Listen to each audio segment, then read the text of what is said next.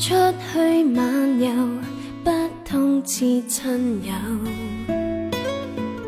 那快感少有，哪管想去多久？抱得你未够，于这里闷透，才誓死跟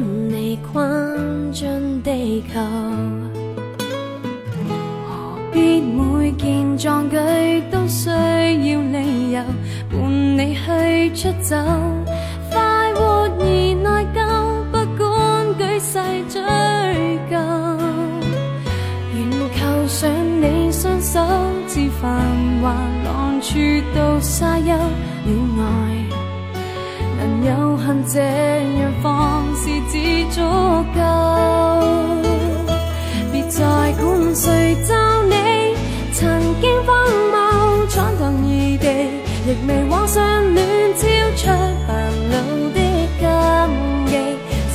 忌。是世上人不理，想早晚能见你。曾经反叛也是我运气，天与地，年老了不再飞，无那份勇气。四国奇遇，精彩继续。各位今天听到我的声音，是不是有点疲惫？疲惫那是有原因的，一会儿我会说。先说一下刚刚那首歌，它的名字有点怪怪的，叫《离家出走》，是一个香港歌手魏兰唱的。我特别喜欢这首歌，因为它的歌词唱出了我们今天要聊的一个主题。也唱出了，其实包括我自己吧，包括很多人的一种心声。嗯，如果对粤语不是很敏感的同朋友们，呃，可以看一下今天的文字介绍，我会把刚刚那首歌的歌词贴在后面，看你是否是否也有一些相同的感受或者共鸣呢？嗯、今天是一次特别啊、比较特别的节目录制，为什么是这么说呢？因为我今天不在家，不在书房，我在我在一个三千四百多米海拔的地方，这个地方在四川，叫做四姑娘山。嗯，四川的朋友应该都听过，四姑娘山呢，离成都开车的话两百多公里，但是因为山路比较多，需要翻山越岭，穿越隧道，啊，然后一路盘旋，所以车程自己开车的话需要四个小时左右。我呢，就借着那个五一节以后不堵车这么一个空档，一路都很通畅，然后呢，呃，物价消费也比较便宜的这么一个时机，就出来放放风吧。当然，这一次不是自己一个人，我是和家人一起，我开车嘛。然后是昨天到的，今天呢爬了一天的山，再是加上啊，我觉得那个人上了年纪了，啊、对于这个高原呢还是有一点点反应。我在十年前记得在去西藏的时候，在那个纳木错湖，纳木错错湖应该是五千多米吧，五千多米的地方，后面我还去了西藏六千多米的地方，一点反应都没有，又跑又啊，又跑又笑又叫，那时候二十多岁的小伙小伙子嘛。现在我来到三千多米，我就觉得今天就整个人呐、的状态，头晕，哈、嗯，然后头有一点痛，浑身呢，因为运动量很大嘛，真的走了一万多步。说实话，在家关了这么久，太久太久的时间没有走一万步这么长的距离了，就居然居然出现了高原反应在我身上。我今天都对我自己有一点那种自我的否定或者怀疑，因为一直一直跟着我走的朋友都知道，我去过就很多自然景观比较啊、突出的地方，也有很多好高海拔的地区，但是这么多年来，今天真的是第一次出现了所谓的高原反应，我也真正的体会到了这个三千多米，平时就我们都不叫高原的这么一个地方去，让我感觉到身体的不适。可能今天啊、说话的时候也会有一点乱七八糟的头绪呀，思路不是很清晰，请大家多多包涵，多多见谅。啊，我现在是坐在那个床上，啊，在录今天的节目，因为我觉得已经有两天没有更新了，啊，不管是你是每天跟着我实时在听的朋友呢，还是对我自己的一个交代嘛，我觉得今天必须要说两句了，啊。居然都来到这个四姑娘山的脚下了，我现在这个地方，它是在那个四姑娘镇上面的一个民宿里面。我现在，嗯，居然都叫四，你看“四国奇遇”开头，四姑娘山都是四字加的嘛，我就顺便介绍一下四姑娘山。四姑娘山呢，处于四川的阿坝州，啊。呃是属于比较典型的川西的风景带。川西，我相信就是我们这些狐朋狗狗友，很多人都听过这个概念。川西呢，顾名思义就是四川的西部啊，主要包括了阿坝州、甘孜州，还有凉山州的一小部分地区。嗯，川西呢，最著名的肯定就是绝美的自然风光了嘛。嗯。比如说雪山、草甸、湖泊、峡谷、牦牛、野马，牦牛、野马其实也算在自然景观当中之类的啊。四姑娘山呢，就是这么一个集聚了，应该说我刚刚提到的所有景观的一个啊很有代表性的四川西部的叫做地区吧。其实我都不叫景点呢。另外呢，它是一个非常著名的户外圣地，就是很多国内外的特别喜欢玩户外的朋友会到这里来，呃，徒步、攀岩、呃，登山等等。这里呢也被称作为雪山博物馆，因为你一旦走进了这个区域，过了那个巴郎山的隧道，你就会看到很多很多的雪山在你的四周，处处都是美景，终年积雪不化的一些。山峰、山头、山势，喜欢自然景观的朋友，我觉得你要来一趟四姑娘山的话，绝对不会后悔的。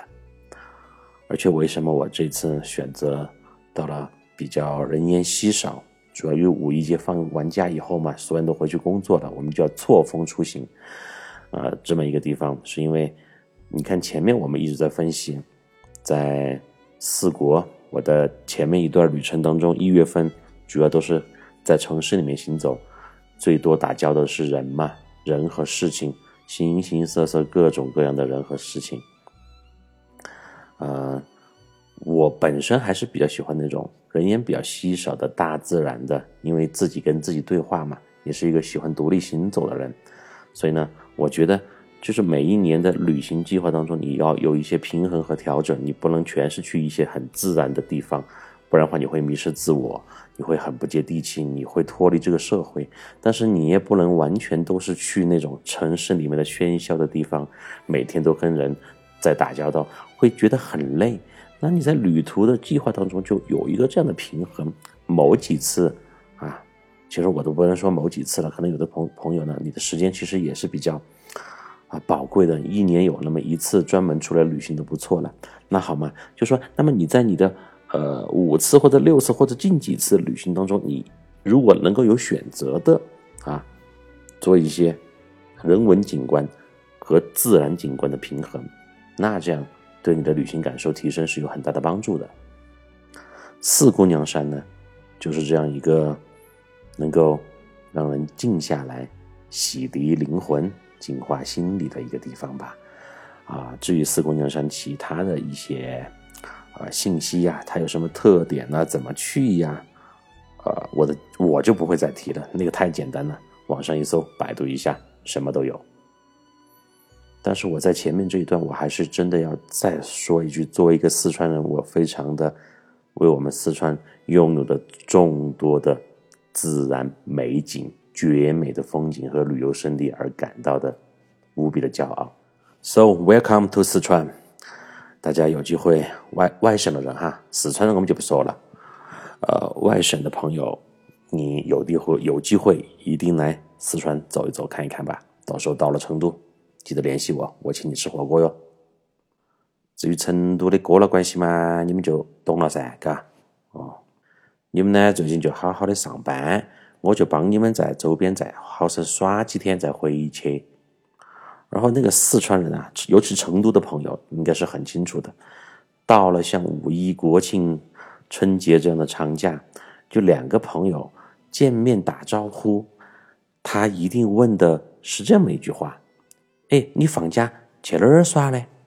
就是说，他问你你放假去哪里玩，他都不会问你放假要不要出去玩。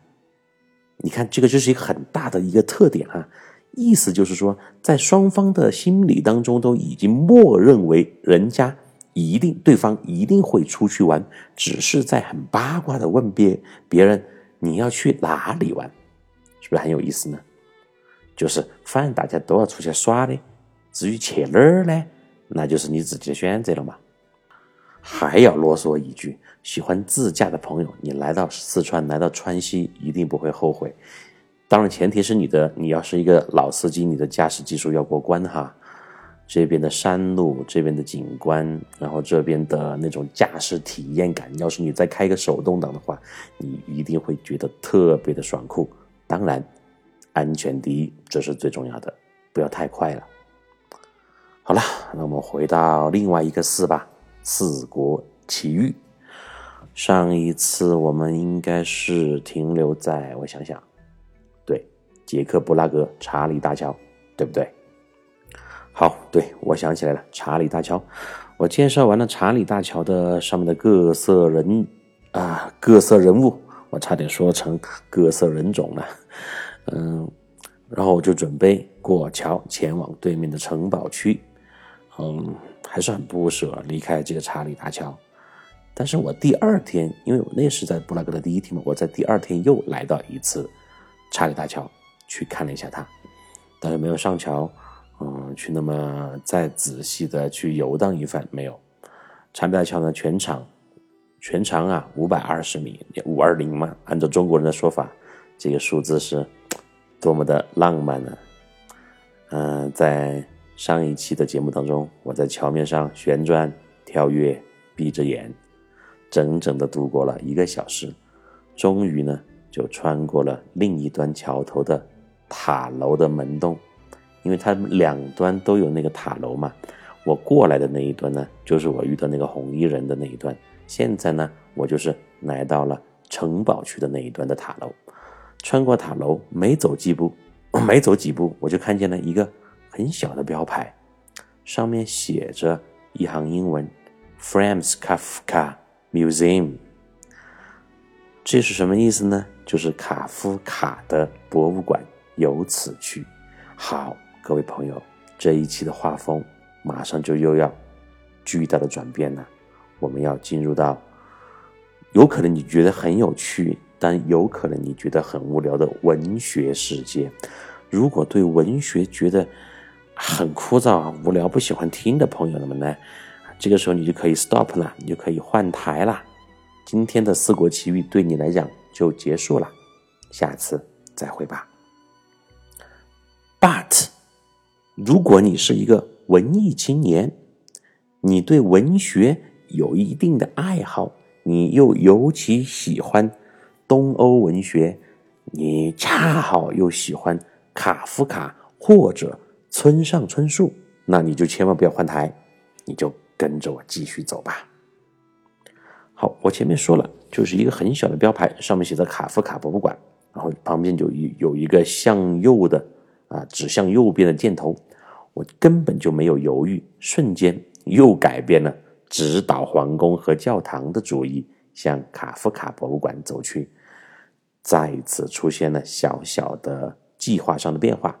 你看，我本来是要去终极目标嘛，教堂和呃城堡的，但是刚刚过桥，就发现了卡夫卡博物馆。哎呀，真是兴奋的不得了！我后面会会讲为什么比较对这个卡夫卡博物馆感兴趣。我现在说的意思呢，就是，呃，又是一个小的意外，又是一个小的变化发生在我的旅途当中，啊，冥冥之中嘛，冥冥之中，嗯，好，我现在解释一下，因为呢，卡夫卡，卡夫卡是我最读不懂，但是又最喜欢的作家之一。有人说你狗子脑壳有包吗？你都读球不懂他，你还喜欢他，你你是不是有问题哦？哎，我们听节目听了这么久，才发现你娃是个神经病哦。对嘛对嘛，我一直承认我有点问题呀。但是如果你一直从前面听到这里，那是不是你觉得 你觉得你跟我有相同的问题呢？开个玩笑，开个玩笑。好，我们回到那个卡夫卡。嗯，因为我刚刚说了嘛，那卡夫卡是我最读读不懂又最喜欢的作家之一啊。我第一次想要了解卡夫卡是另外另外一个作家，就是我前面提到过的日本作家村上春树。他有一本小说呢，叫做……同学们请回答。呃，对他那本小说叫做《海边的卡夫卡》。那么卡夫卡呢，在捷克语当中是乌鸦的意思，在日语当中呢，乌鸦又被认为是可。根据其叫声去占卜吉凶的一种灵鸟，有点那么神奇的一种鸟鸟类。嗯，村上呢，村上呢，在他的作品当中就多次用到了乌鸦的角色。嗯，现在听起来有点凌乱哈，大家让我捋一下，因为今天我可能我的表达会就会出现一些问题。我刚刚说了，高原反应，有有有有，今天比较累嘛，又想。聊这个文学这么一个比较啊有挑战性的话题，所以呢，大家容我多想一下啊，多想一下再发言，正确与否哈，知识点的正确与否与否我不在意，我只想表达我自己的意思和一些思想比较精准的、精确的表达出来，这就是我的唯一的目的，嗯。我现在说一下《卡海边的卡夫卡》这本书呢，可能有的朋友是看过的，有的朋友可能是听过的，啊，这本书它就是写的是什么呢？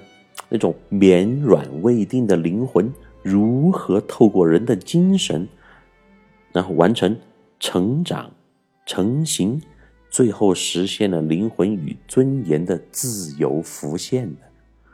我靠！刚刚我念的是什么东西？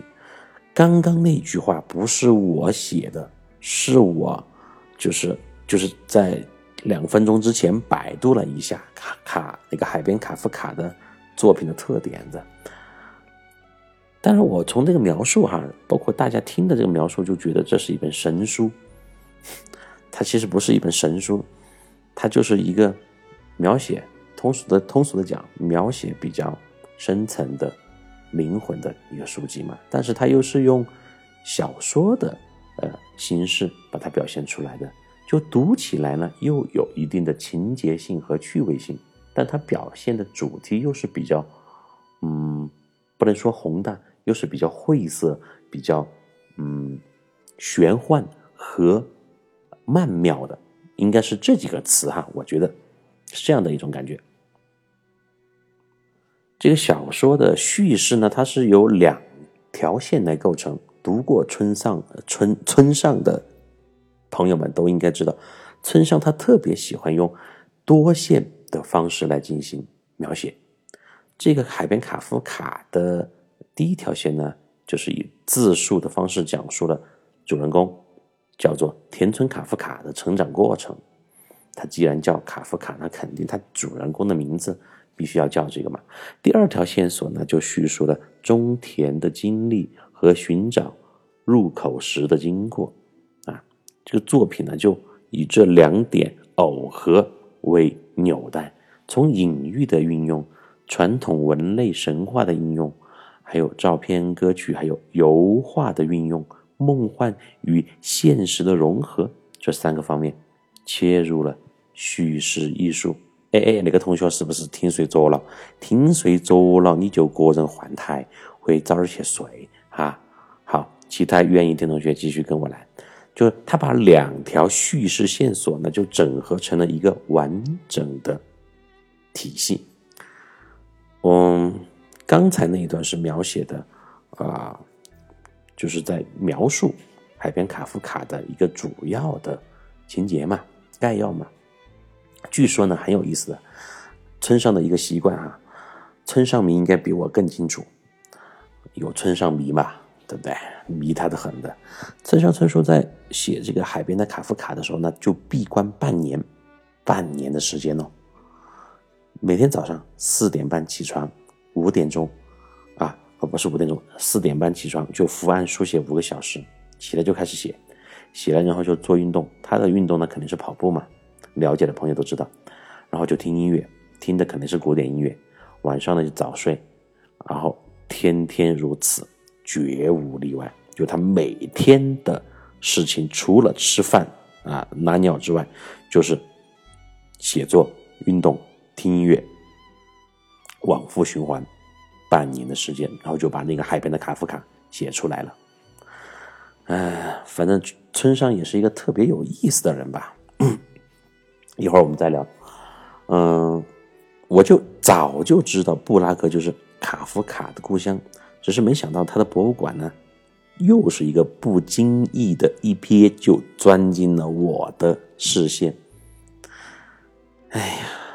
意外的收获吧，可以这么说吗？可以吧？难道那个高跟鞋或者红衣人真是在时刻相伴、冥冥之中指点着我吗？我呢，没有想那么多啦。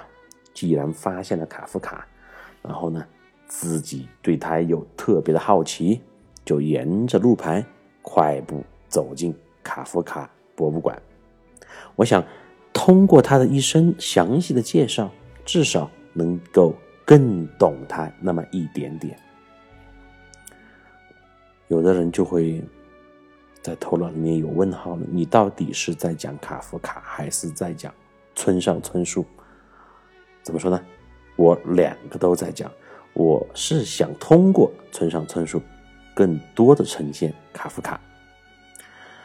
卡夫卡呢？一八八三年出生犹太商人家庭，一听犹太商人，大家觉得哎，有钱聪明，是的，是的。十八岁呢，嗯，卡夫卡就进入了布拉格大学。布拉格大学是当时布拉格最好的大学，学习文学和法律。一九零四年，卡夫卡就开始写作。他主要的作品呢，其实不多。就有四部短篇小说集和三篇三三部长篇小说，就可惜呢，就生前呢，大多时候，大多数的这个作品都没有发表。哎，你看我提到这个卡夫卡，大家可能又回到我们之前在阿姆斯特丹遇到那个人，谁也是一个死人，死去的人嘛，艺术家梵高嘛，啊，就是艺术家嘛，真的很悲惨。但是卡夫卡和那个艺术家完全不一样啊，他写作完全是为自己，完全是为了自己心里爽，我是这么理解的。他不是为了我要赚钱，我要卖书，我要发表。然后有意思的是，卡夫卡的三部长篇小说都没有写完。你看他到底是一个什么人呢？嗯，他他生活在奥匈帝国即将崩溃的时代。这是一个深刻动荡的年代呀，他又喜欢读书，他深受尼采和伯格森的哲学影响。啊，尼采、伯格森呢，不用我解释吧？然后去百度吧，去百度。这个 对卡夫卡和村上都有一个共同的特点，对政治事件一直的抱有旁观的态度。就是说，两耳不闻窗外事，我只管我自己的一些感觉。政治外面的国家大事关我屁事。所以呢，他的那个作品大都是用的是变形荒诞的形象和象征直觉的手法。他表现被充满敌意的社会环境所包围的那种孤立和绝望的个人。说到这里了，又要沉重一下。在听节目的各位，你们有那么一刻，有那么一丝的时候，当自己静下的时候，觉得被社会孤立吗？你感到绝望吗？这到底是人性的扭曲，还是道德的沦丧，还是社会的进步造成的一些其他方面的退步呢？今天晚上是完全属于乱聊哈，因为可能到了雪山脚下呢，我的思维呢也比较发散，想到哪儿说到哪儿吧，还是一贯的风格。但是主线还是不会变的啊！四国奇遇，精彩继续。嗯，继续介绍一下卡夫卡吧。嗯，刚刚提到的，就是可能卡夫卡是一个对社会、对外面的环境感到绝望和孤立的人。但是大家不要忽略了，他同时又是一个家庭环境不错的人。他的父亲是一个很成功的，应该说比较成功的犹太商人嘛，至少能够保证他衣食无忧嘛。而你和我呢，在现在这个社会当中，有时候可能，尤其是这一次疫情产生的大变革以后，有的同学、有的朋友们会有一些真正意义上的。生存危机吧，所以其实我为什么对村上也好，卡夫卡这么感兴趣，就是我在我的心目当中，我觉得中国作家也好，国外的作家也好，能够写进人的心里，通过他的描写，读者读起来有共鸣，能够多少看到自己的影子或者痕迹，这就是好的作家。这就是好的文学作品。现在很多零零后喜欢读的那些玄幻、穿越、言情、恋爱，还有反正很多小说嘛，看起来很好看，但是那些情节、那剧中的人物离我们自己的现实生活当中很远呐，所以他看呢，可能就是一些娱乐性的东西，很好看，仅此而已。的看得很快，但是忘得也很快，但是有些。我们文学史上的作品就会让人是印象深刻。比如我遇到一个什么什么样的事情，或者我最近有一个什么样的感觉和思想，我就会不经意间的就想起了某部作品或者某个作家。这个应该就是好作品吧？我是这么认为的。我们继续来看卡夫卡的呃经历吧。然后卡夫卡呢，就在他们家当中啊。他一直是被看作是一个特立独行的人，特别是他的父亲。好，讲到他的父亲呢，要说的很多，因为他很多作品里面都表现出了他和父亲的关系，他对父亲长期的一种害怕，后来可能就慢慢甚至演变成了心理变态。就是有很多同学，又又是同学，我说错了，有很多朋友有没有这样的感受？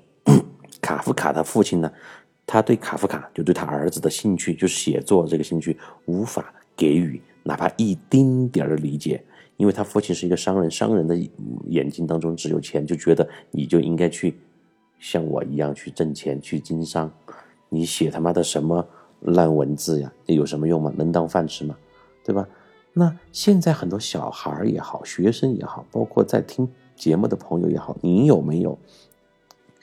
你可能现在你是父亲，啊，你可能之前被你的父亲或者家人有这么的误解呢，这样的误解呢，你想要做一件事情，但是他们极力的排斥，不让你去做，你就很挣扎，你就很，就很多年当中，你都是在这样一种漫长的自我否定和想要自我实现的过程当中走过来的，所以，我们中国的家庭教育环境。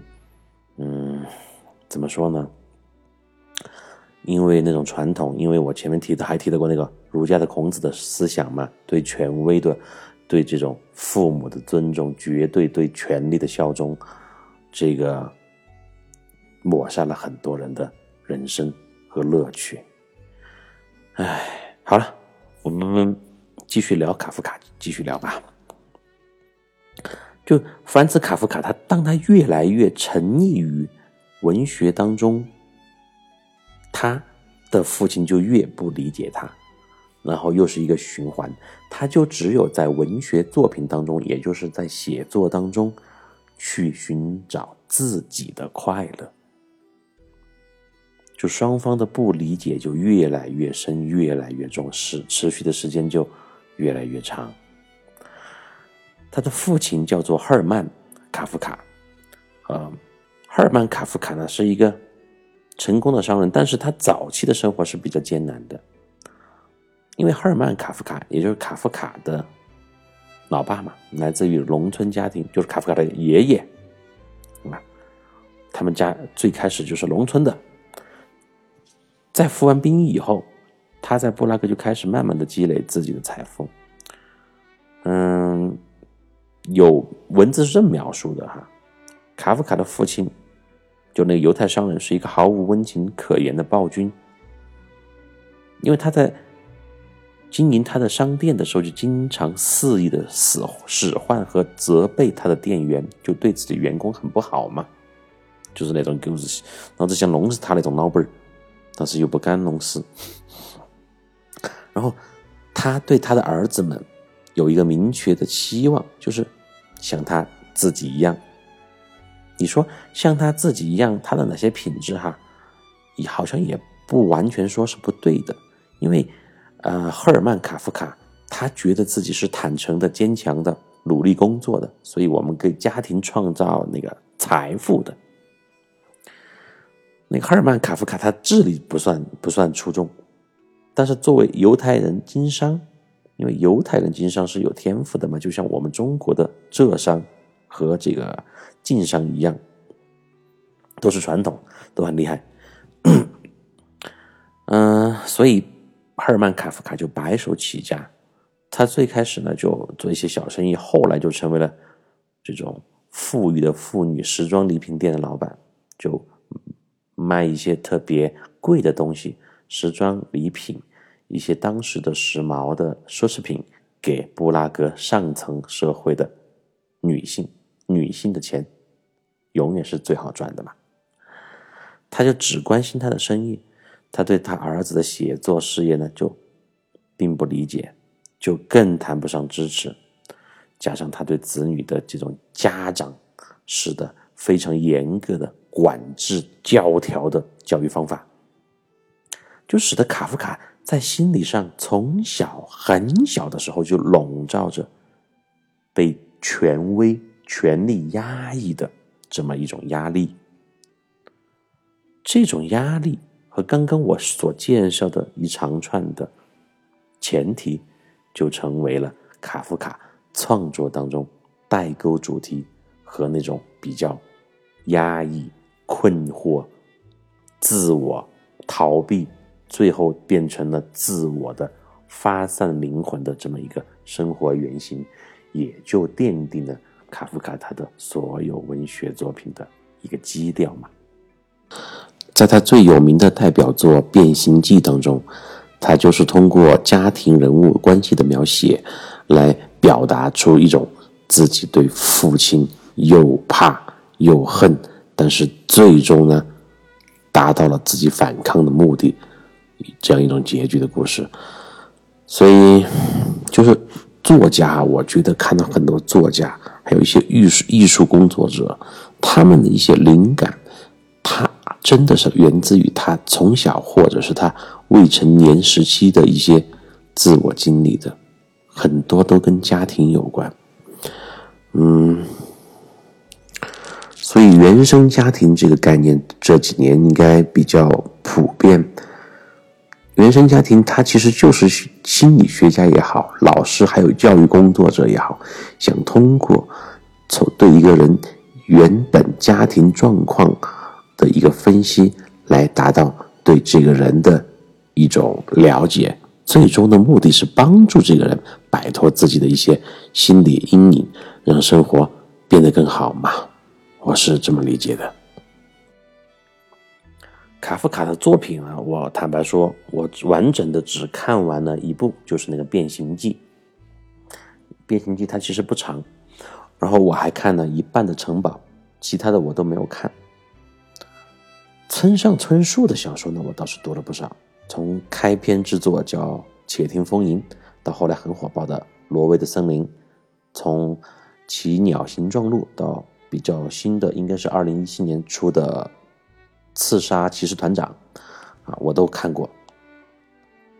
我觉得这两个人呢，虽然处于不同的时代，文化背景也不相同，作品的数量差别也很大，但是从我的感受来说，我就感觉到他们像意识形态里的双胞胎，就那种对自我剖析和刻画的深刻性，对孤独世界里灵魂探索的执着，用超现实主义的手法来塑造书中人物的套路，天马行空的把主人公内心城堡装饰的奇幻无比的风格，就这么一系列的共同之处，就好像是在山洞里有一个山洞里有一条暗河。在那个暗河里投下了一枚石头，沉入水底的声音却在遥远的另一个山洞外的湖泊里响起。哎呀，我我我觉得这个四姑娘山真的有有点深。我觉得我刚刚说那一段话，突然是来了灵感，好像说的还不错，对吧？嗯，大家没有听清楚，可以回过去回听一下，就我刚刚对两个人的共同性的描述的那一段话。好了，有点自恋了哈。嗯，继续说。嗯，就是村上的小说呢，客观来讲哈，因为我读村上很多年了，十多年了吧。有时候读的呢，就很很让人想放弃，但是呢，又舍不得放弃。他虽然有的时候描述的那些东西太过于的个人化了，太内化了，也就是说。但是他那种故事情节有时候又指引你想去把它读完，就那种感觉，很多时候就是在这种自我纠结当中完成了村上春树的小说的阅读的。而卡夫卡呢，他名气是很大的呀，他是被称作为呃被称作为西方现代派文学的宗师和探险者呀，探险者之前没有人。敢像他那么写东西的，他是 number one，他是 first one。他的创作风格呢是表现主义，表现主义什么意思？就是你看他的所有的东西都赋予了一个表象来完成，要么是动物，要么是物品，对吧？但是这些表象的动物和物品下面，往往又隐藏了非常深刻的含义。嗯。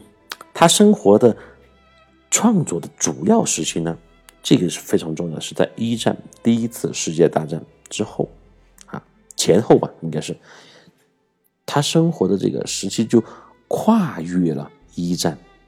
想到一战呢，我们又回忆到了一点点线索，就是前面我提到的布达佩斯的那个河边的鞋子，还记得吗？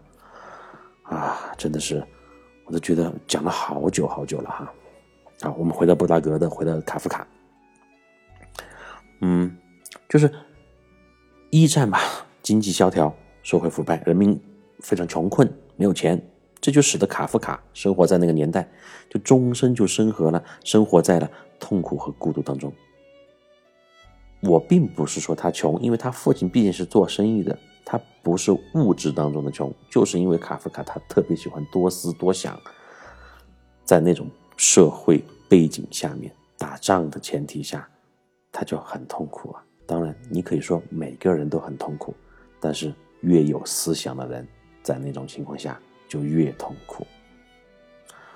然后，对于社会的陌生感、孤独感还有恐惧感，就成了他创作的永恒的主题呀。卡夫卡虽然没有将那种不确定性当做自己的。创作的原则，但是他的作品当中所表现出来的不确定性的特征是非常非常明显的。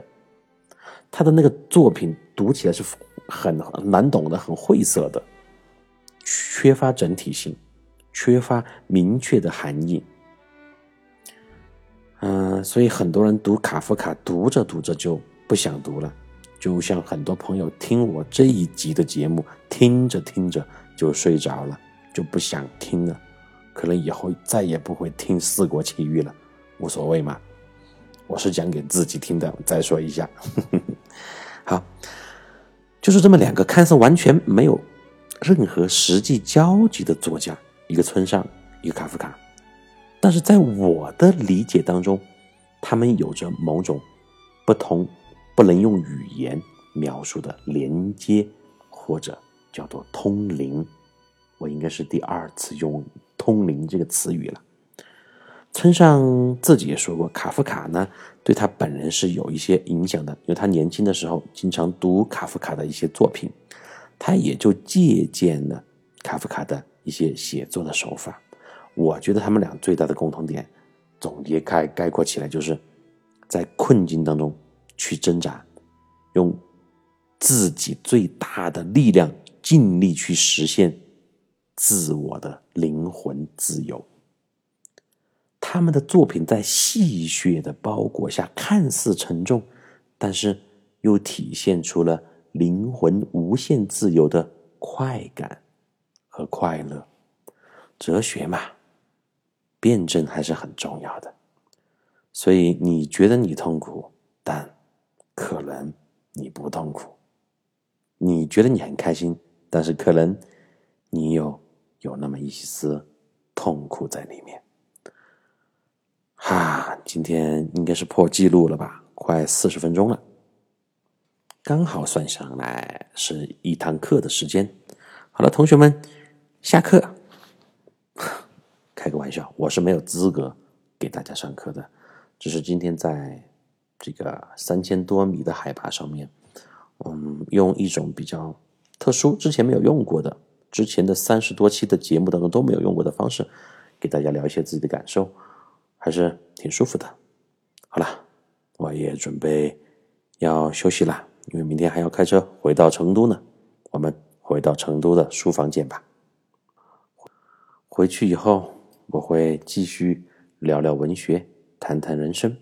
下一集就应该带领大家进到卡夫卡的博物馆，去看里面的情况了吧？对了，四姑娘山的风景很漂亮，我今天会在节目介绍当中贴一些我觉得很美的风景画，大家可以欣赏一下。今天就这样吧，拜拜。能够握紧的就别放了，能够拥抱的就别拉扯，时间着急的冲刷着，剩下了什么？原谅走过的那些曲折，原来留下的都是真的，纵然似梦啊，半醒着。笑着哭着都快活，谁让时间是让人猝不及防的东西？晴时有风，阴有时雨，争不过朝夕，又念着往昔，偷走了青丝，却留住一个你。岁月是一场有去无回的旅行，好的坏的。都是风景，别怪我贪心，只是不愿醒。因为你，只为你，愿和我一起看云淡风轻。